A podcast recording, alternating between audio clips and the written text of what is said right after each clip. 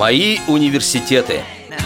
Здравствуйте, уважаемые радиослушатели! С вами ведущая Центыма Бойко и звукорежиссер Иван Черенев. А в гостях у нас по скайпу Марина Рощина, кандидат социологических наук, руководитель Тифлоинформационного центра Нижегородского государственного университета имени Лобачевского. Здравствуй, Марина. Здравствуйте. Марина, мы тебя знаем как замечательного специалиста, ученого, общественного деятеля.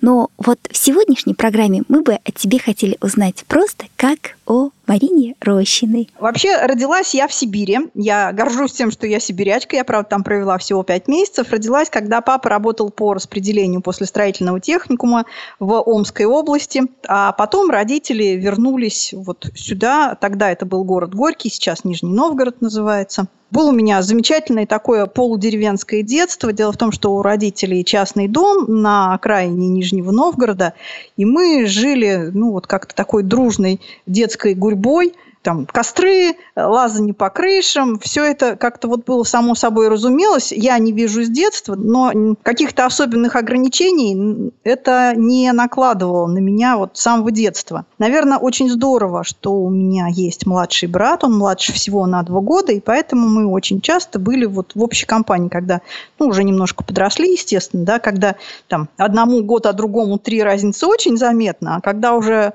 одному 10, другому 12, там уже все становится проще.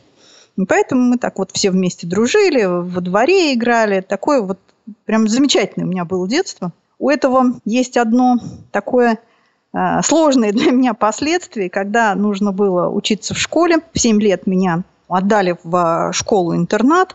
И на самом деле вот это был для меня очень такой тяжелый момент. Я понимала, что надо учиться, но уехать из дома, где было все так здорово и классно, уехать от любимого братика, от любимых родителей, бабушки, дедушки, вот это было действительно тяжело. Я очень сильно переживала, я плакала в первые недели и, в общем-то, наверное, месяцы даже в школе вот сидела и плакала, несмотря на то, что понимание, что надо учиться, оно существовало, конечно. А сколько это было далеко? Сейчас, конечно, это проще, да, транспорт все-таки стал ходить лучше, то есть, ну, там, скажем, машины у родителей тогда не было. Тогда дорога от дома до школы, она занимала часа полтора. И вот этот вариант, чтобы там каждый день ребенка забирать домой, он, в общем, даже не рассматривался. И э, вот сейчас своим взрослой своей головой я понимаю, что это правильно было. То есть школа – это такая школа жизни, повезло с родителями. И с родителями, и с бабушкой. То есть они не пытались как-то ограничить слепого ребенка в его свободе, да, пытались научить всему тому, чему учат обычно детей, показать больше чего-то такого интересного в мире. И вот до сих пор во мне это осталось, интерес к всяким там, ну, я не знаю, я люблю листочки, разные растения, то есть вот интерес к природе, это вот у меня с детства от родителей, видимо. И также мне повезло и в школе с учителями-воспитателями. У нас была замечательная воспитательница Константиновна. Она читала нам сказки, она водила нас гулять, э, мы ходили в дубовую рощу, собирали желуди, делали из этих желудей поделки, э, мы рассматривали разные-разные растения, растения. То есть вот все это было очень классно. А потом в моей жизни в школе, кроме учебы, был еще драм-кружок. У нас была замечательная руководительница Вера Павловна. Я помню, меня во втором классе первый раз, вот как раз Константиновна, моя любимая воспитательница, привела меня в этот драм-кружок. Я была маленькая такая девочка, ростиком. И была пьеса, где маленькая девочка что-то там делала со своим старшим братом. Ну, в общем, я уже не помню всех этих перипетий. Mm-hmm. Для меня было важно то, что нужно было по ходу пьесы там в какой-то момент вот этой маленькой девочке убежать со сцены. То есть я сидела там, играла с куклой, и в какой-то момент надо было встать и убежать. Ну и я, значит, естественно, вот убегая со сцены, вытягиваю руки вперед, да, вот как вот обычно там незрячие дети делают. Мне Вера Павловна говорит, ну ты вот давай как-то постарайся по-другому, потому что это смотрится не очень красиво. И, в общем, я теперь с тех пор и до сегодня об этом все время думаю, да, то есть не надо бегать руки вперед. Вот что не надо бегать, да, это у меня в голове не отложилось, а то, что не нужно делать руки вперед, когда бежишь, вот это, да, это в голове осталось. То есть стала задумываться, как ты выглядишь. Вот, наверное, самый главный вывод, да? да? Ну, то есть понятно, что для незрячего ребенка это вот такая тема какая-то, ну, наверное, не очень понятная, да, но поскольку общаемся вот в этом обществе, и вот эти вопросы, они так или иначе и между детьми возникают. Какого цвета у тебя платье? То есть для меня это всегда было важно, на самом деле, мне это всегда было интересно как-то. Там я с детства для себя решила, что любимый цвет у меня голубой. Ну, то есть вот эти вопросы, они возникали, конечно, вопросы внешнего вида. Марин, что касается внешнего вида, я просто хочу сказать, однажды моя дочь рассматривала фотографии с Нижегородской, одной из конференций, наверное, и говорит, мам, вот ты знаешь, вот одна женщина там так хорошо выглядит, настолько она, говорит, э, ухоженная, красивая и стильно одета. Ну и стала описывать примерно, э, я тоже не могла сказать, кто это, но судя по тому, где она сидела, в окружении кого, и, в общем, я поняла, что это была ты. Это на самом деле ведь вот очень сложный вопрос, да, с одеждой. Ну, у меня, конечно, есть какие-то свои представления об этом, но все-таки я считаю, что вот это оцениваться должно визуально. Обычно, ну, вот раньше, да, лет там 15 назад, за это отвечал мой муж. У меня зрячий муж, как-то я ему полностью доверяла. Одно время была э, у нас здесь Ирина Авдеева, работала с нами вместе. А, она этим вопросом занималась. Потом она, когда переехала жить в Тольятти, вот стал заниматься мой муж. Тоже у него это неплохо получалось. Ну, а сейчас сейчас этим занимается моя дочка. Исключительно да, Света. Ребенку 21 год, и ему уже можно в этом плане доверять. Когда ей было там, ну, я не знаю, лет 14-15, у нее, конечно, были всякие экстравагантные решения для моего внешнего вида. Ну, а так для себя как-то ближе к классике, да. Если бы я сама могла оценить себя, uh-huh. наверное, я бы одевалась более, ну, что называется, экстравагантно, да, то есть uh-huh. какие-то вещи, которые можно себе позволить там пошире не каждому, не каждому, да. да. Угу. Но сейчас вот я понимаю, что поскольку я оценить себя сама не могу, поэтому в эти крайности я честно боюсь просто вдаваться. Но мы с тобой, конечно, женщины, поэтому можем очень долго на эту тему говорить. А, давай все-таки вернемся в школу, театральную студию. Наша Нижегородская школа – это такое интересное очень место, вот с моей точки зрения, по крайней мере, вот когда мы учились, это было совершенно точно прямо вот здорово. То есть кроме академических знаний, которые у нас были, я бы сказала, очень хорошие, без ложной скромности. Могу сказать, что когда мы пришли в университет, а нас трое из семи выпускников поступило на факультет вычислительной математики и гибернетики. И наши знания были на уровне хороших математических школ. Марина, ты знаешь, вот мне хочется прокомментировать вот этот момент. Мне кажется, угу. у нас у специальных школ, интернатов есть огромный-огромный плюс. В чем? У нас такие маленькие классы, когда учитель может уделять тебе очень очень много внимания. Да. Да, и там действительно индивидуальный подход. А, там действительно, ну, как бы можно а, каждому ребенку дать именно то, что ему нужно будет, что ему потребуется в дальнейшем обучении. Так вот, кроме, собственно, вот этих вот академических знаний, у нас еще кипела общественная жизнь. Тогда были пионерские отряды, совет дружины, потом комитет Комсомольская, да, организация. Да, и вот вся вот эта жизнь, она была очень интересная. У нас была трудовая вахта, мы э, занимались картонажным производством в школьной мастерской, и на эти заработанные деньги потом уже, после того, как мы выпустились, в школе поставили памятник. Школа носит имя Островского, и вот памятник Островскому поставили, и Иногда вот сейчас можно слышать, что ой, вот детей заставляли, ничего не заставляли. Это было так здорово, это действительно был соревновательный дух. Э, каждая группа старалась там больше сделать, больше вложить в это. Это было интересно. Было соревнование пионерских отрядов. Правофланговые отряды отправляли в какие-то поездки. Мы плавали по всей Волге и вверх, и вниз, и до Москвы, и до Астрахани. Была художественная самодеятельность. Был радиоузел, в котором Мальчишки у нас сами занимались технической стороной, мы проводили передачи по школьному радио. То есть вот жизнь, она кипела и бурлила просто со всех сторон. Ну, вот эту вот активную позицию мы, многие из нас, очень многие выпускники, они понесли ее дальше в свою уже дальнейшую жизнь. Школа нас научила, я считаю, очень многому. Может быть, не очень хорошо было тогда у нас поставлено работа по реабилитации. Ну, например, вот уроков ориентирования, как сейчас проводят в школах, у нас, к сожалению, не было. Но, собственно, безумно эта голова, же была всегда, да, то есть те, кому нужно было, они сами научились и ходили самостоятельно. И по Э, территории школы и потом уже по городу. Конечно, когда учились, школа была ну, закрытая, да, то есть просто так мы не могли пойти в город, поскольку вот навыков этих не было. И это уже пришлось осваивать потом, после школы. Самостоятельно, да? То есть вообще в школе ну, как таковой сути, ориентировки да. не было, да?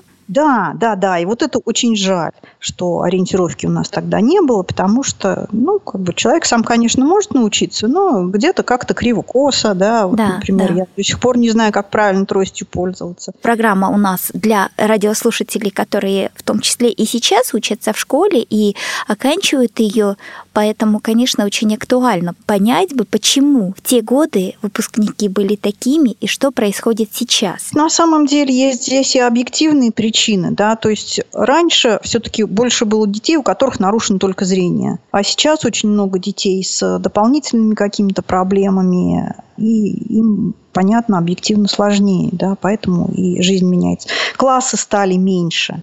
То есть классы очень маленькие. Когда маленький класс – это, с одной стороны, плюс, а, а с другой стороны, ну, какое-то вот живое обсуждение, оно не всегда получается. Да? Если у вас в классе там 4 человека, потом еще ну, далеко не всегда же класс в полном составе. Кто-то ну, заболел, да, там, кто-то там еще куда-то делся. Поэтому, конечно, ну, как бы вот такую полноценную работу организовать в классе тоже, наверное, не так просто, когда мало людей. Когда меня раньше спрашивали, как вы считаете, где должны учиться дети, да, а, незрячие и слабовидящие, я однозначно говорила в специальной школе. С недавнего времени я говорю, что я не знаю ответа на этот вопрос, потому что если в наше время у меня не было сомнений, да, что у нас будет качественное образование вот в этих специальных школах, сейчас с этим сложно, потому что действительно классы очень маленькие. Иногда в классе есть дети и с сохранным интеллектом, и с какими-то дополнительными проблемами. И в таком классе, ну, в общем, существовать, вероятно, достаточно сложно. И все-таки действительно, когда общий уровень детей высокий, то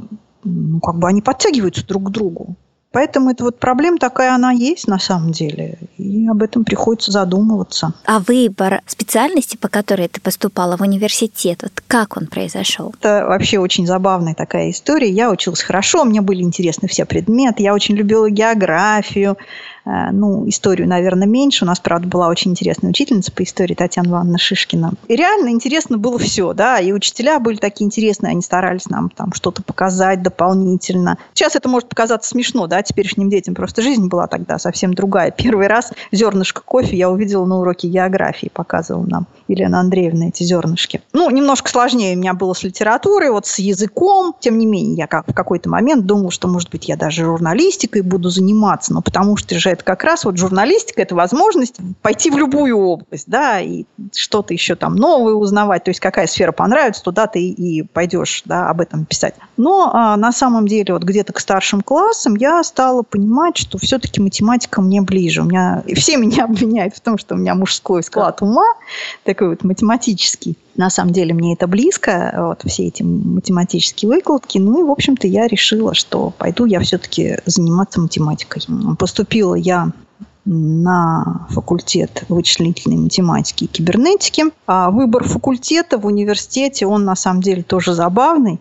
Что я пойду учиться в университет, в этом у меня тоже сомнений никогда не было, потому что это был, наверное, вот классический университет. Наверное, по ту пору самый солидный вуз в Нижнем Новгороде. Ну и сложившаяся традиция, которая была у вас, да? Да, вот как раз сейчас хотела сказать, что ребят, которые учились э, старше нас на три года, это Ирина Зарубина, это Валера Рощин, это Елена Костина, они как раз поступили в университет на факультет вычислительной математики и кибернетики. Когда я училась в 11 классе, да, тогда было 11 лет в школе, я ходила на курсы подготовительные на другой факультет. Ну, просто тогда была такая традиция. Год один факультет проводит математические курсы для выпускников, год другой.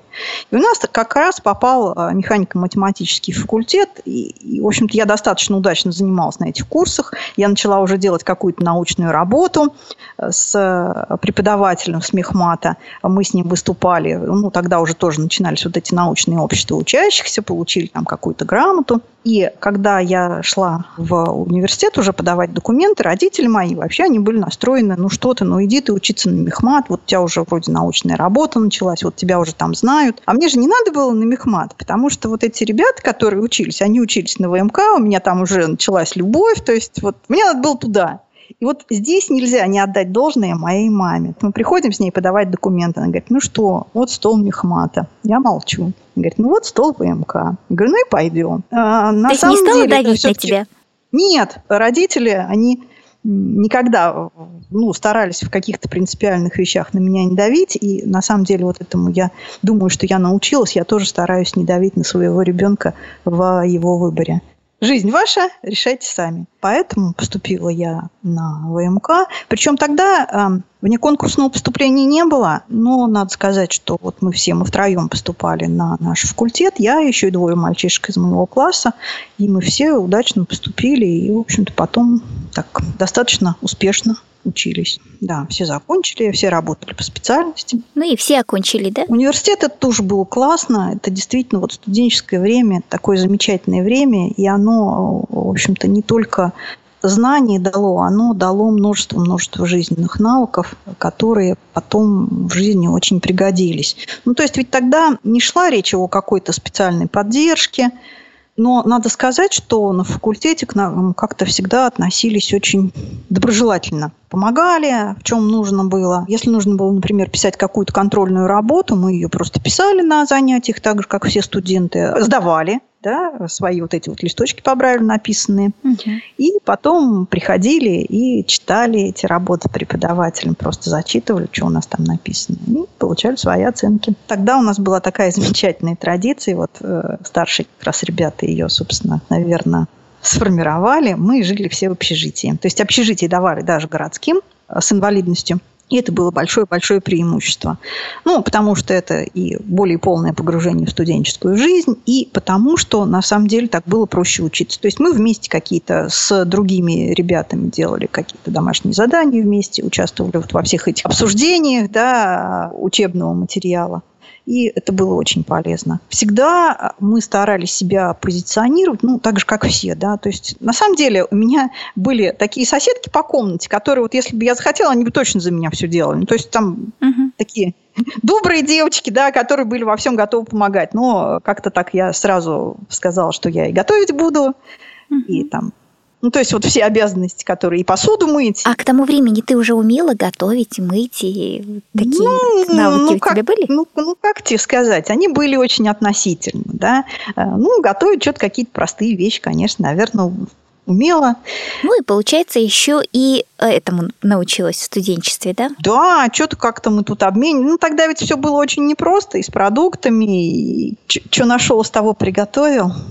Вот, жизнь была веселая. Еще мы всегда старались как-то, ну, вот, по крайней мере, э, я понимаю, что я где-то там что-то кого-то там могу попросить, да, сделать, и м- хотелось что-то сделать доброе в ответ, что называется, да. Поэтому мы очень часто вместе занимались, и девчонки со мной любили заниматься, потому что я обычно, ну, как бы вот у меня в лекциях могло не быть каких-то формул, но у меня всегда были рассуждения, которые делал преподаватель, которые, в общем-то, как раз и обеспечивают понимание математических каких-то выкладок, да, потому что что там такое сделали, вот они там на доске написали, а как вот из этой формулы получилось вот это, вот это без слов, оно не всегда понятно. А люди зрячие, они, вот то, что на доске написано, они списать могут, а вот то, что при этом говорится, им, значит, уже зафиксировать сложнее. И поэтому мы вот очень здорово друг друга дополняли. И была у меня такая компания очень старательных девочек, с которыми мы обычно вместе к сессии готовились. И им это очень нравилось, и мне это было очень полезно. Диплом. А, значит, э, во-первых, был такой сложный момент выбор научного руководителя для диплома. Обычно это начиналось еще ну, не на выпускном курсе у нас, а с курсовых работ. И был у нас такой Валерий Николаевич Шевченко, человек, которым пугали всех первокурсников. Львиная доля студентов, которые вылетали с нашего факультета, они вылетали вот именно у него. В общем, им просто пугали. Вот. На самом деле классный преподаватель, но просто действительно объективно сложные вещи у него, ну, то есть сложный у него был предмет. Ну, не каждый человек может учиться на математическом факультете. Ну и меня потянуло, естественно, приключения. Я решила, что я буду писать диплом непременно вот у Валерия Николаевича Шевченко. Ничего, все сложилось у нас. То есть мы две курсовые работы, потом дипломную работу. Мы с ним до сих пор, когда встречаемся, он меня пытается соблазнить опять вернуться в математику. К сожалению, жизнь немножечко тут сложилась по-другому. После университета я пошла работать научно-исследовательский институт прикладной математики и кибернетики. Это был институт системы университета, ну, то есть такой вот, ну, настоящий классический НИИ, да, который там, я не знаю, в фильмах показывал. Но действительно люди занимались и наукой, люди занимались и прикладными задачами, и я занимался время от времени там и тем, и другим. В коллективе было здорово, тоже как-то вот каких-то таких вот проблем коммуникативных их не возникало. Но проблема в том была, что вот к середине 90-х годов вся вот эта вот инфраструктура, такая вот околонаучная, она потихонечку начала разваливаться. То есть стало сложно с финансированием. А в 96-м году я ушла в декрет. Очень кстати, что называется. Вовремя, да. И потом уже в 99 году, когда пришло время окончательно вернуться на работу, я уже вот к этому моменту у нас как раз был создан Тифлоинформационный центр в нашем университете, и, собственно, я пошла работать туда. Информируем о важнейших событиях нашего общества. Обсуждаем актуальные темы со специалистами в прямом эфире.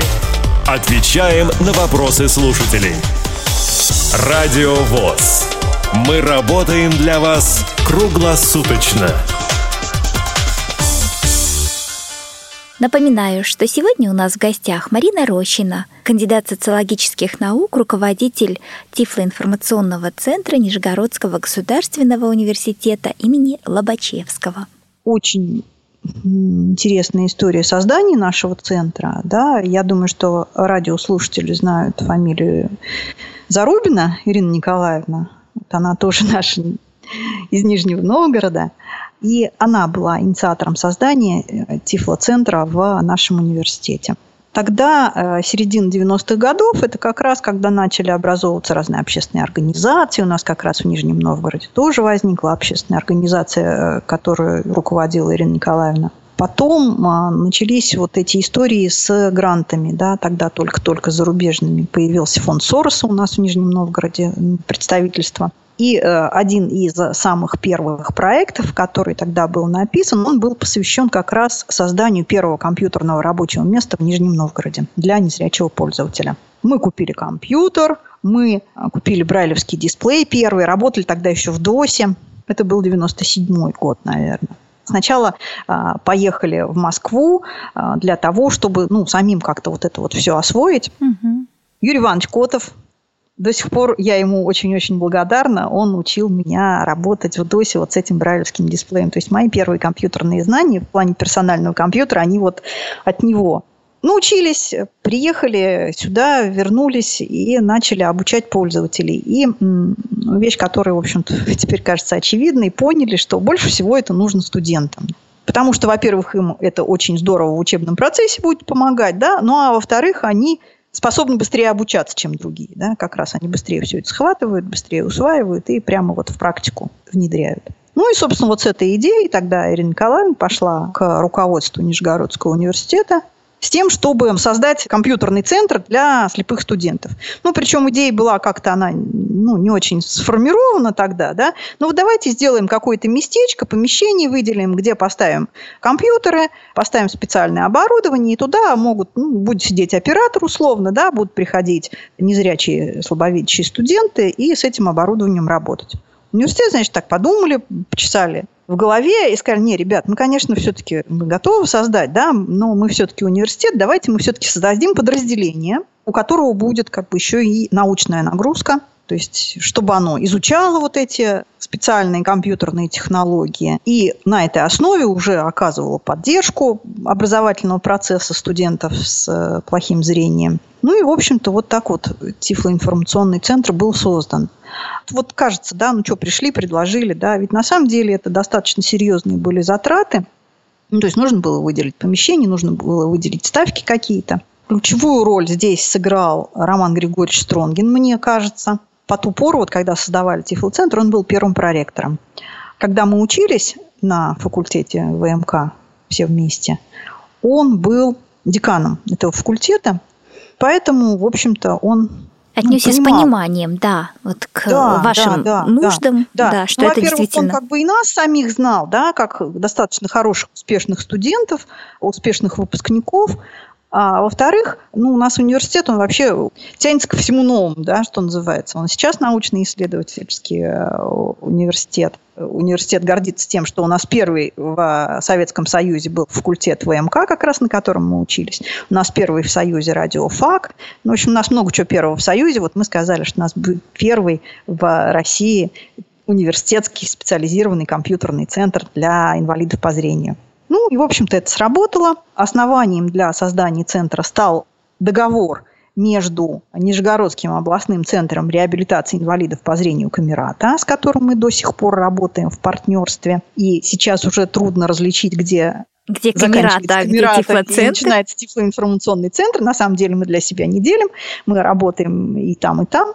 И это такое достаточно удачное в организационном плане получилось партнерство, потому что некоторые вещи удобнее делать через общественную организацию. Например, многие грантовые фонды работают только с общественными организациями, да, с некоммерческими организациями, будем говорить. Некоторые вещи удобнее делать через университет. И вот здесь опять нужно отдать должное университету, что они во многом доверились нам в плане формирования круга обязанностей этого тифлоинформационного центра, в плане регулирования работы тифлоинформационного центра. У нас есть такая черта, которая была сразу заложено и сохраняется до сих пор. Мы работаем не только с студентами университета, а со всеми студентами, которые к нам обращаются. Неважно, где они учатся, живут в Нижнем Новгороде, пожалуйста, приходят, и вот все, что, чем мы им можем помочь, мы им помочь стараемся. Я еще хочу дополнить, что не только Нижнего Новгорода и области, но и вообще тифлоинформационные центры Камерата помогают абсолютно всем, кто к ним обращается. Да, мы стараемся и в разных регионах, конечно, да, да, то есть вот я я знаю, что, кстати, вот в 2006 году для меня все это было ново, вот такой центр и поддержка. Мы от вас увезли такую кипу очень ценных книг, которые потом э, вот в Бурятии служили очень-очень долго и полезны были. Ведь тогда вот время такое было, да, когда э, на самом деле реально ничего не было ни про компьютерные технологии, про специальные не было никаких программ, по которым надо учить, да, а представляете, у нас все-таки университет, и мы не можем учить вот как Бог на душу положит, да, вот, вот мне сегодня вздумалось там рассказать вам про Excel, а завтра мне вздумалось вам рассказать там про настройки JAWS. Так не пойдет в университете, то есть нужны были какие-то учебные программы, да, и мы их разрабатывали, потому что деваться было некуда. Нужны были какие-то методические рекомендации, чтобы чего-то хотя бы студенту дать почитать. И мы тогда делали разные научные проекты на эту тему, ну, в смысле и министерские проекты, Министерство образования. И, собственно, вот на этой почве выросла моя кандидатская диссертация. А, диссертация, правда, по социологии, там забавная очень история. То есть, э, как говорят у нас в университете, тогда у нас одним из ведущих направлений было внедрение, освоение, развитие компьютерных технологий, начиная с создания материалов для этих технологий угу. и заканчивая социальными эффектами их внедрения. И вот как раз мы-то вот в этот сектор, связанный с социальными эффектами, и вписались очень хорошо, очень удачно. То есть моя диссертация, она была посвящена компьютерным тифлотехнологиям в социальной интеграции инвалидов по зрению. То есть тогда вот такой вот термин социальная интеграция был более распространенным, чем инклюзия. Опять же, очень мне повезло с руководителем моей диссертации. То есть вот Тифлоцентр создавался в структуре управления информатизацией. Его руководителем был профессор Владимир Иванович Швецов, который, собственно, и э, стал потом научным руководителем. Он в какой-то момент мне позвонил и говорит, слушай, вот если работаешь в ВУЗе, надо защищаться. Я говорю, что, заявление написать об уходе? Говорит, нет, диссертацию. Пришлось писать диссертацию. Опять же, вот в такой работе на самом деле важно, когда ты чувствуешь, что тебе люди, которые тобой, в принципе, должны руководить, они тебе доверяют. Угу. Понятно, что в этой теме я была глубже, да, чем вот они там... А, еще у меня был научный руководитель Зара Михайловна Саралиева, замечательная тоже женщина, она а, основатель нашего факультета социальных наук, где я, собственно, защищалась. Очень интересная женщина, тоже такая волевая, она строит, ей сейчас уже далеко за 80, но она строит кафедру, почем зря. Ну, то есть я просто преклоняюсь перед ней, да, и вот такие люди, собственно, вот... Э, строили наук, тебя, строили тебя.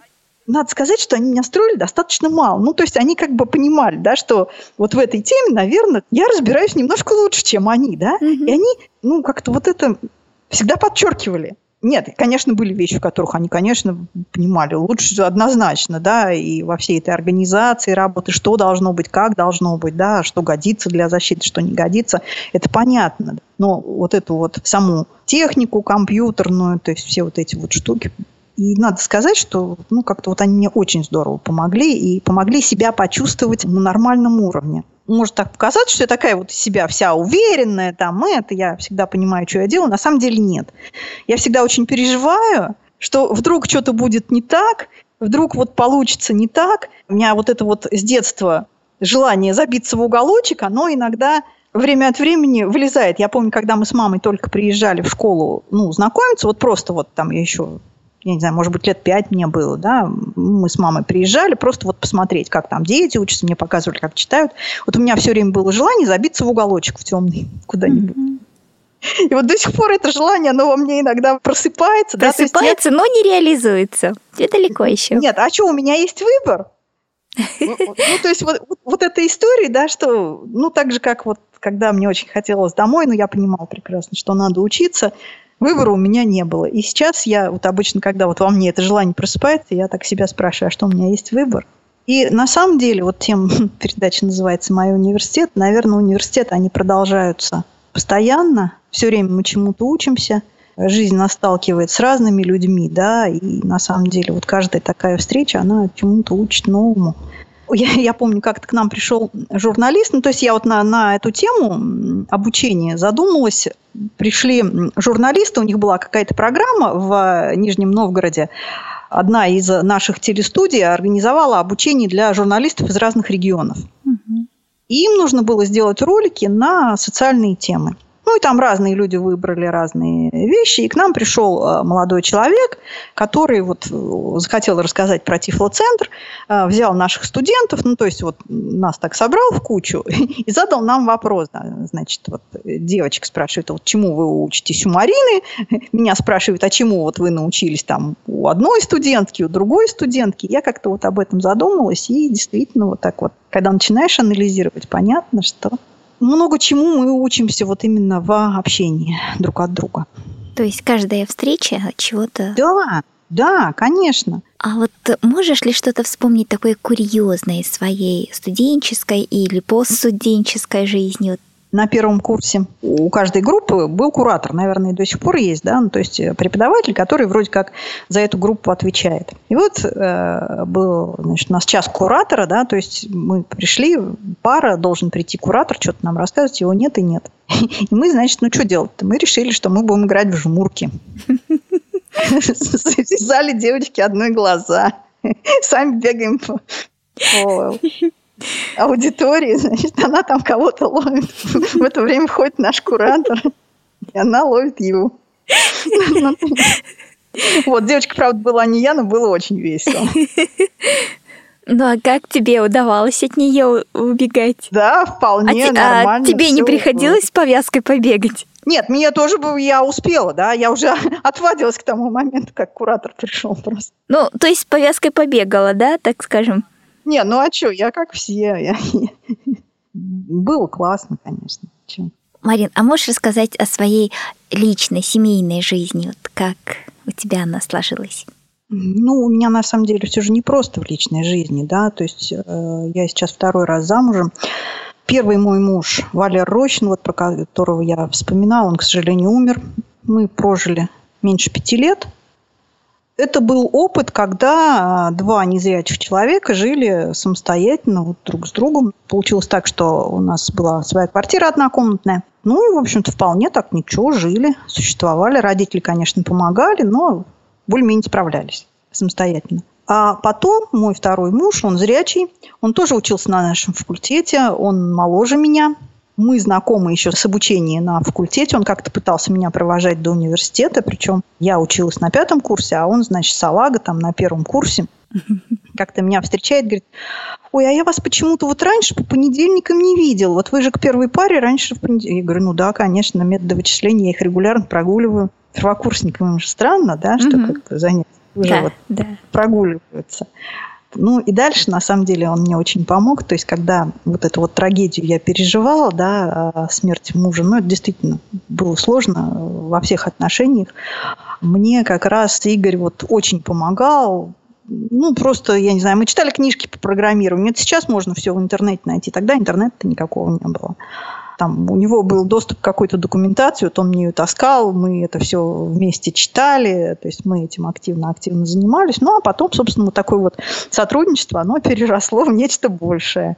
В 96 году у нас родилась дочка Света. Угу.